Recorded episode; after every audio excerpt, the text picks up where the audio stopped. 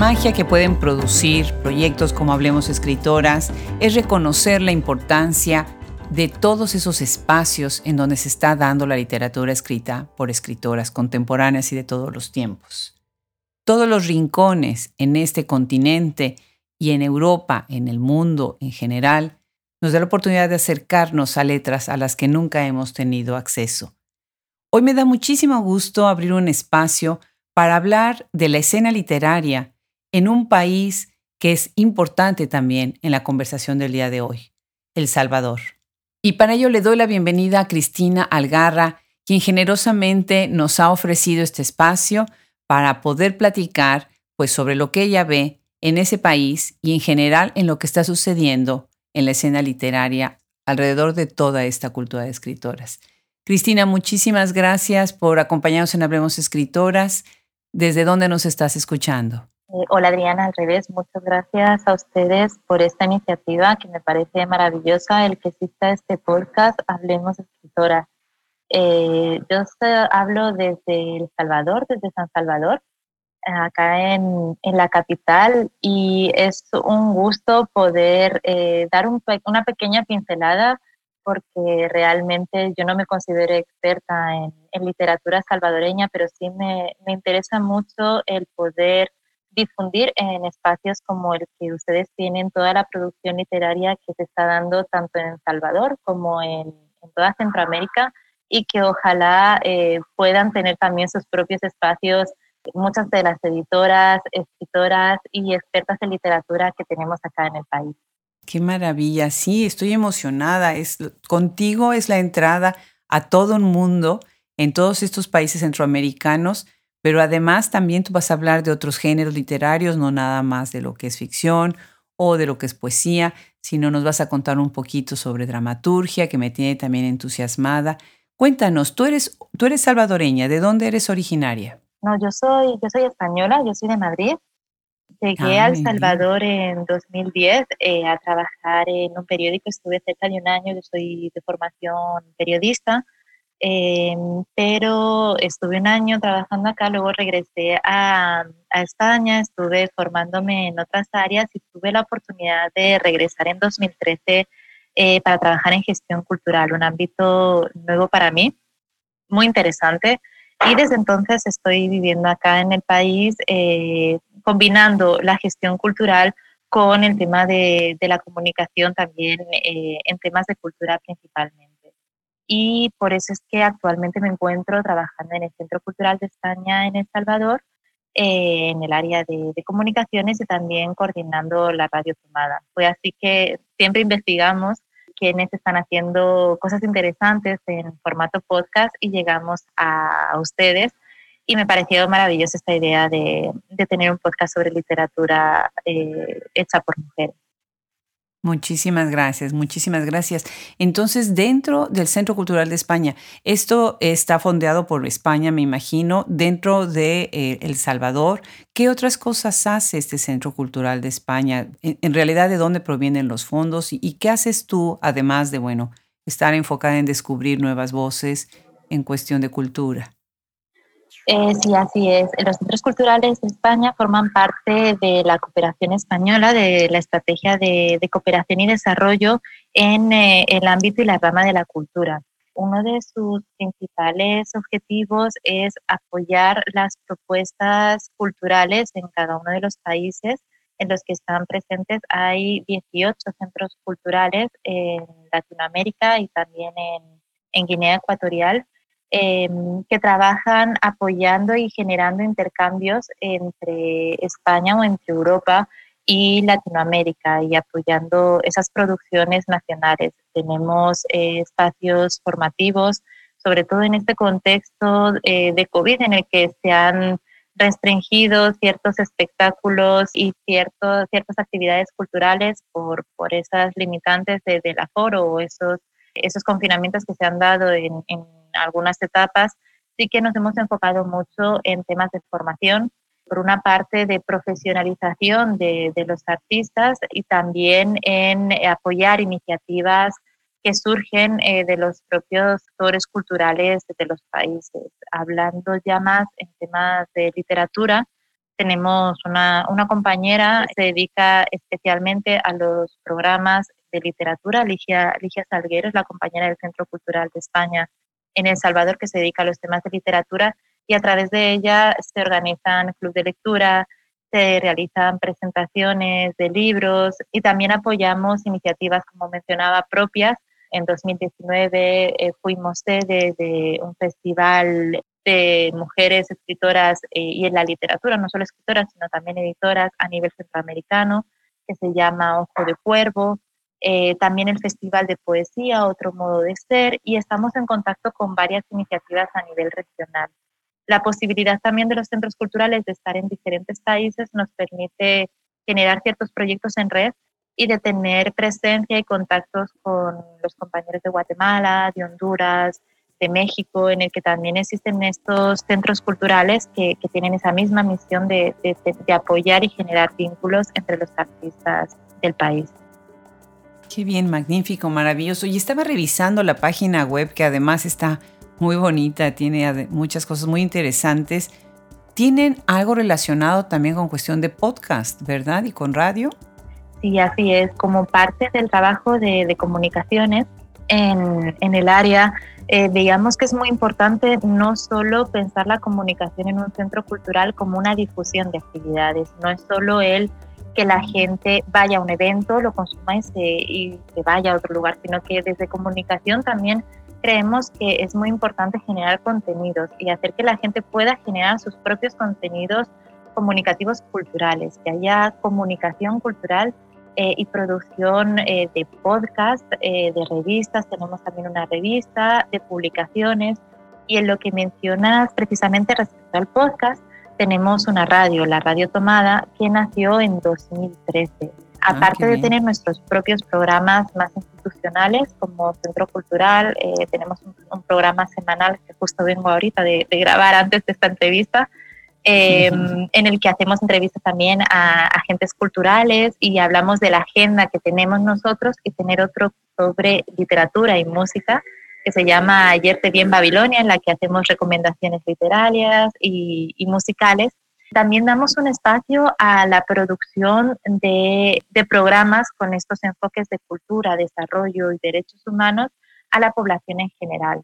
Muy abierto sobre todo a jóvenes, a nuevas voces, a gente que quizás no encuentra en estos otros eh, espacios, en estos otros medios de comunicación tradicionales, los lugares a los que expresarse. El lema de la radio tomada es construye tu propio medio. Si no encuentras esos medios en los que hay la información que a ti te interesa, construyelos tú mismo, sé tú ese propio productor de historias y de nuevas narrativas. Qué bien, qué interesante. ¿Y qué respuesta tiene la gente en El Salvador? ¿Qué actitud tiene sobre estas iniciativas y sobre todo lo que es la cultura literaria? Eh, tenemos una buena acogida, así que somos como muy de nicho, la verdad, eh, te voy a ser sincera tenemos como nuestros fieles seguidores y lo que tratamos es de llegar a nuevos actores, a, nueva gente, a no estar encapsulado en nuestro público asiduo que sabemos que llega a todas las actividades, sino ver cómo se rompe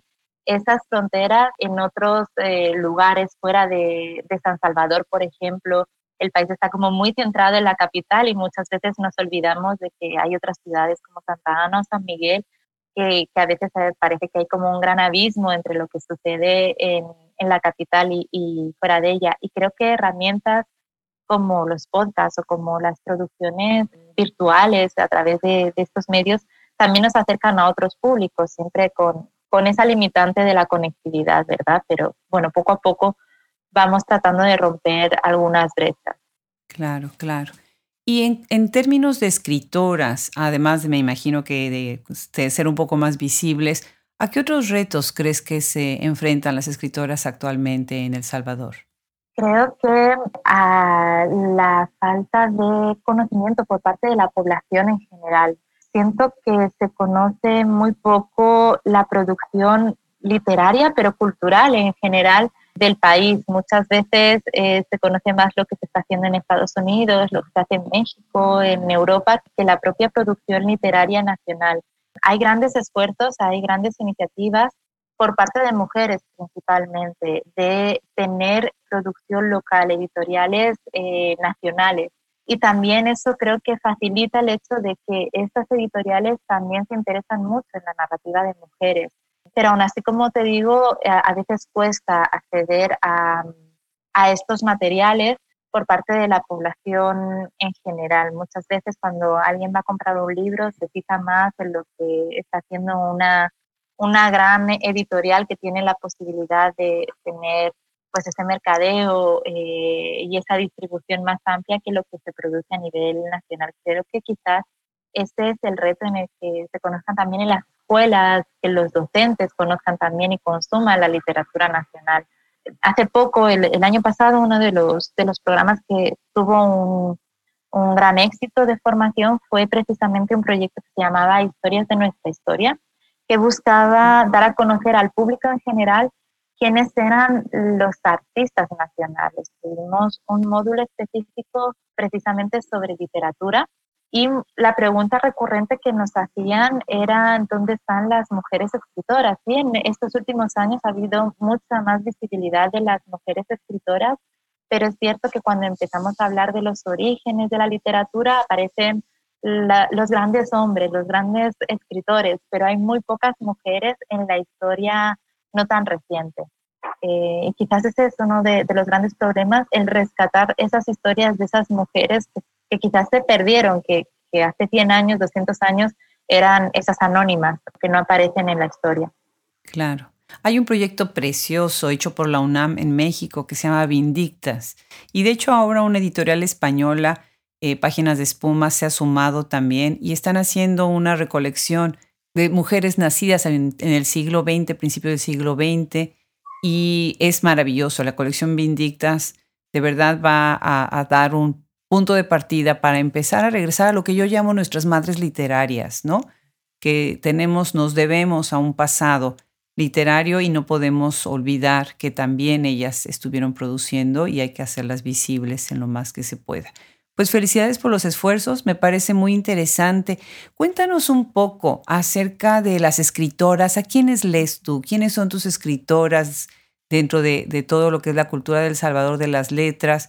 a las que tú más sigues, a las que tú sientes que están ahorita siendo un punto de partida? Pues precisamente hablando de, ese tema de cómo visibilizar a las, a las autoras del pasado, creo que Elena Salamanca está haciendo un esfuerzo bellísimo con su última publicación eh, que ha sido editada por, por Carlina, también una, una de estas editoriales lideradas por, por mujeres, es la editorial de, de Alexandra Litton Regalado.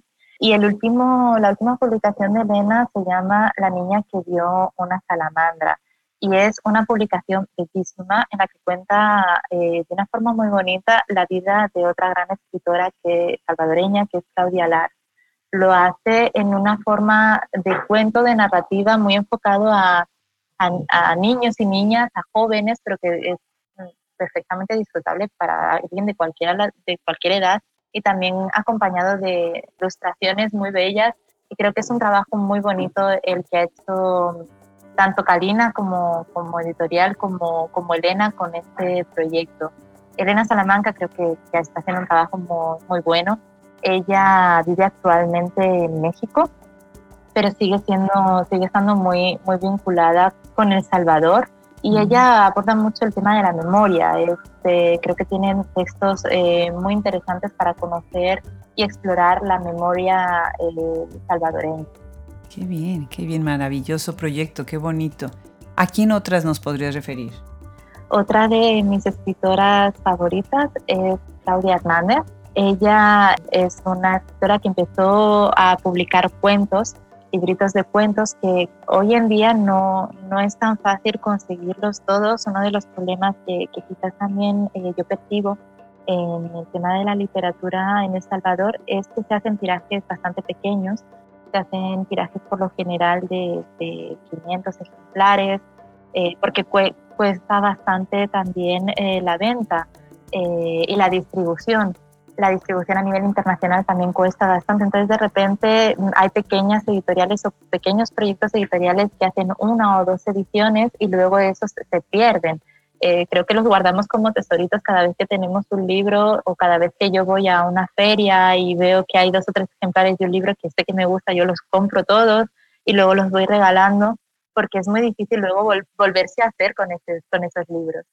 También eh, creo que uno de los que sí que es más fácil acceder para la gente que también está en otros lugares, porque si no me equivoco tuvo una distribución ya a nivel más internacional, fue el libro de Causas Naturales, también de Claudia Hernández, y hace no mucho, según yo, pero estoy viendo aquí que es en 2017, se editó Rosa Tumba Quema por una editorial colombiana, Laguna Libros, y este es un libro ya más de narrativa, eh, más, más extenso, que a mí me gustó mucho. También aborda el tema de la, de la memoria histórica. Está, eh, creo que muchas de las escritoras que, que, sigo, salvadoreñas, hablan de memoria histórica, muy marcadas también por el conflicto armado de los años 80.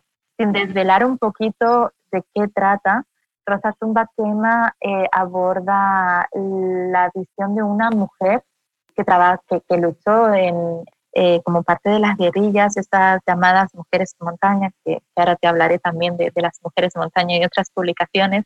Y eh, a nivel de, ficción habla de, de, estas fracturas, de esa mujer guerrillera que tuvo que entregar a una de sus hijas, que se fue a vivir al extranjero, esas conexiones, esa búsqueda con, con su hija eh, y esos recuerdos del pasado de la guerrilla y cómo, cómo también ella vive ese presente pensando en su hija que vive en el extranjero y pensando también en esas hijas que se han quedado en el país. Yo se lo recomiendo sin duda.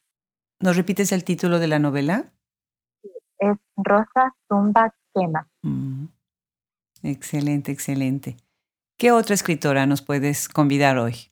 Os voy a dar varios nombres. También Jacinta Escudos eh, tiene publicaciones también en, editoriales tanto nacionales como internacionales. Es también eh, más fácil eh, conocer y, acceder a sus publicaciones, Jacinta aborda también los temas de ficción, un estilo diferente y una temática también diferente. A mí me, me sorprendió la primera vez que, que, leí algún texto de Jacinta porque sí que estaba acostumbrada a leer mucha narrativa, tanto de mujeres como de hombres, muy centradas en problemáticas nacionales, en temas del conflicto armado, en temas de memoria que son como bastante recurrentes y en cambio lo que leí de, de Jacinta no tenía nada que ver.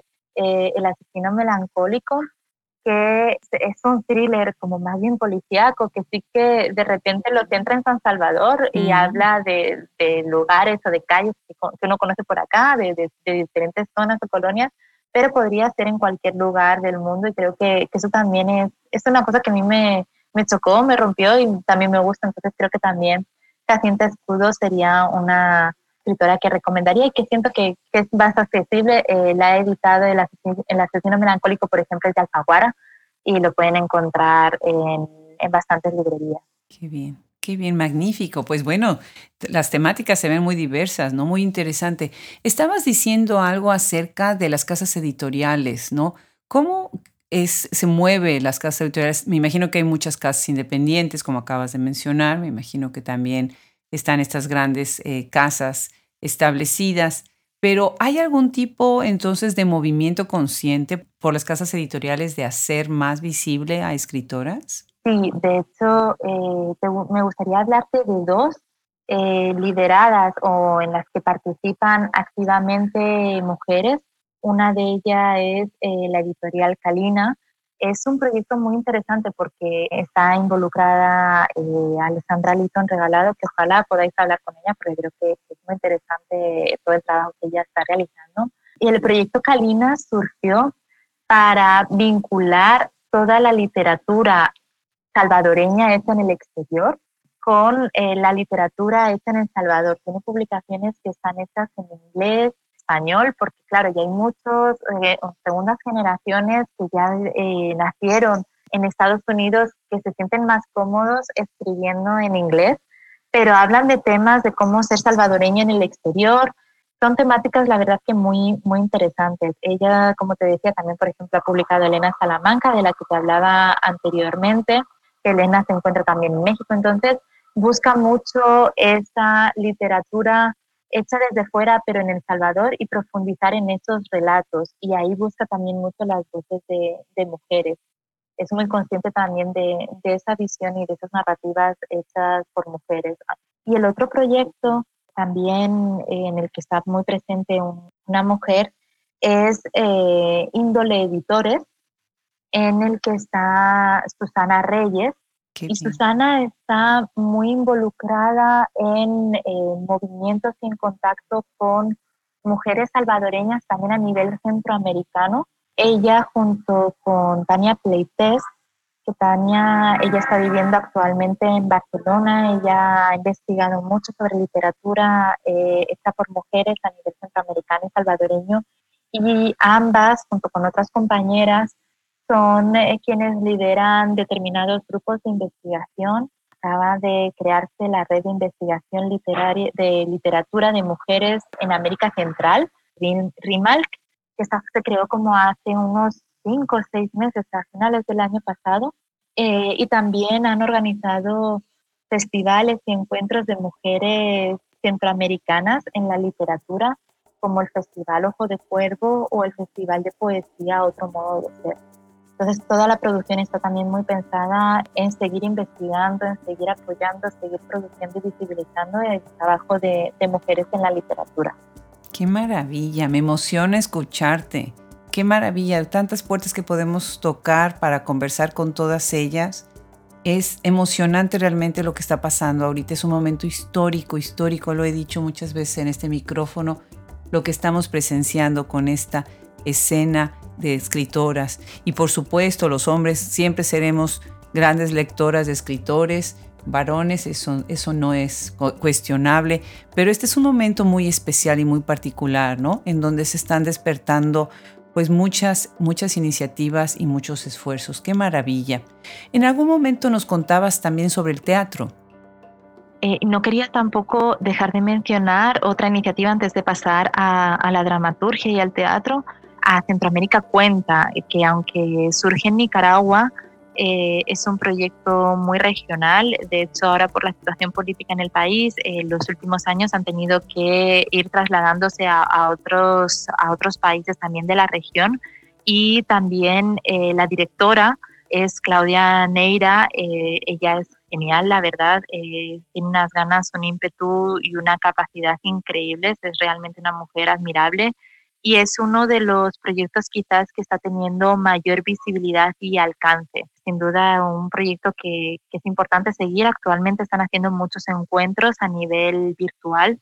De hecho, eh, estos días han tenido varios encuentros de escritores. Es un encuentro a nivel internacional en el que también hay una gran presencia centroamericana que, que busca ser un referente y un, y un festival de muy alto nivel a, nivel regional en tema de literatura y por supuesto siempre ahí eh, el tema de, de, las mujeres también es importante que esté presente.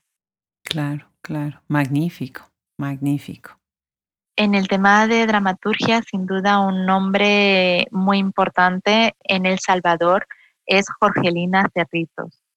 Eh, Jorgelina es poeta, es actriz, eh, también está dando clases en la universidad de, teatro y de dramaturgia y ella se ha centrado mucho su producción literaria en temas de, memoria y también tiene una gran proyección a nivel internacional. En 2010 ganó el Premio Literario Latinoamericano Casa de las Américas en la categoría de teatro con su obra Al otro lado del mar y también eh, yo os invito a que podáis eh, platicar con ella porque tiene también grandes conocimientos, es súper interesante hablar con ella sobre cualquier tipo de, temática vinculada con la narrativa, con el teatro y con, y con la dramaturgia, que a veces también es un género literario que, se olvida y es, y es también una manera de llegar con, otros temas a públicos diferentes.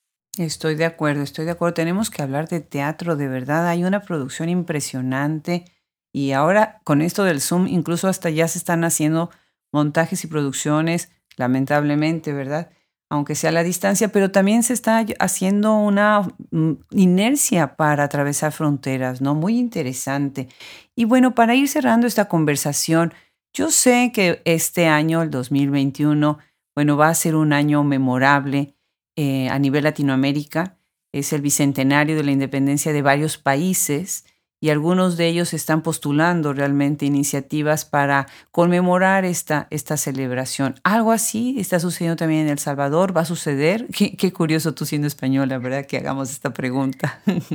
¿Qué es lo que ves que, se que está sucediendo? Realmente sí, desde todos los ámbitos, incluso también desde los centros culturales de España, tenemos como este año en la mira el, posicionar mucho em, el tema del bicentenario y aprovechar la fecha para visibilizar mucho más el papel de la mujer en este, en este bicentenario, en estos 200 eh, años de historia y hacer ese rescate del que hablamos. De hecho, desde el Centro Cultural estamos ya trabajando en varias iniciativas para, para rescatar esas voces salvadoreñas de centroamericanas y, como no, también a través de, de esa producción artística y literaria.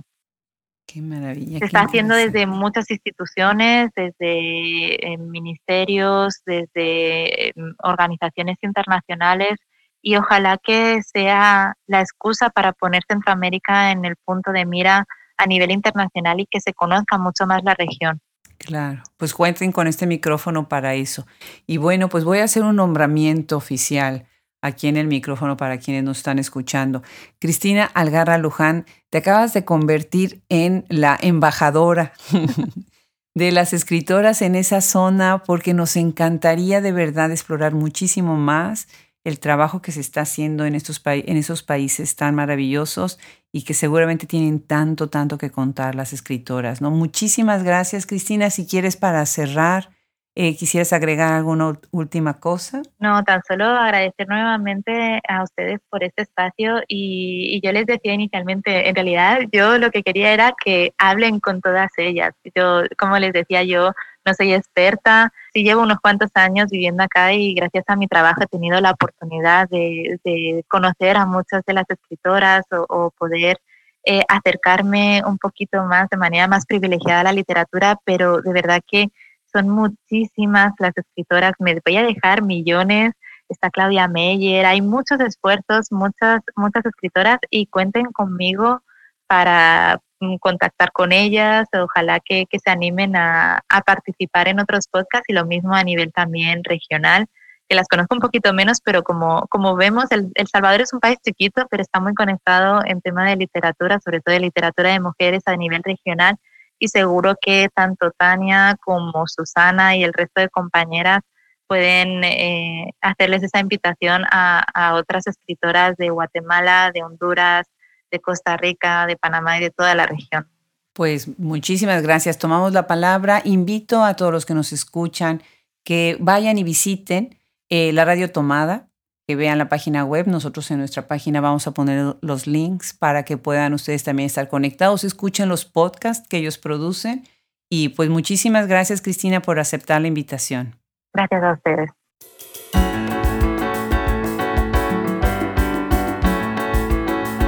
Qué maravilla haber conversado con Cristina Algarra Luján le damos las gracias por sumarse a Hablemos Escritoras Podcast con estas recomendaciones y este panorama que es tan importante que hagamos visible en las letras contemporáneas y de todos los tiempos. Le damos las gracias también al equipo que forma Hablemos Escritoras Podcast y no dejen de visitar nuestra página web, nuestra nueva novísima página web, en donde tenemos nuestro blog y donde tenemos muchas otras cosas que están haciendo crecer más y más este proyecto que ha sido hecho por ustedes y para ustedes. Se despide de ustedes Fernando Macías Jiménez en la edición, Andrea Macías Jiménez Social Media, Wilfredo Burgos Matos, Alejandra Márquez, Liliana Valenzuela, Juliana Zambrano, Fran Denster, Luis Enrique Castellanos, colaboradores y curador literario. Los espera en otro de nuestros episodios, Adriana Pacheco.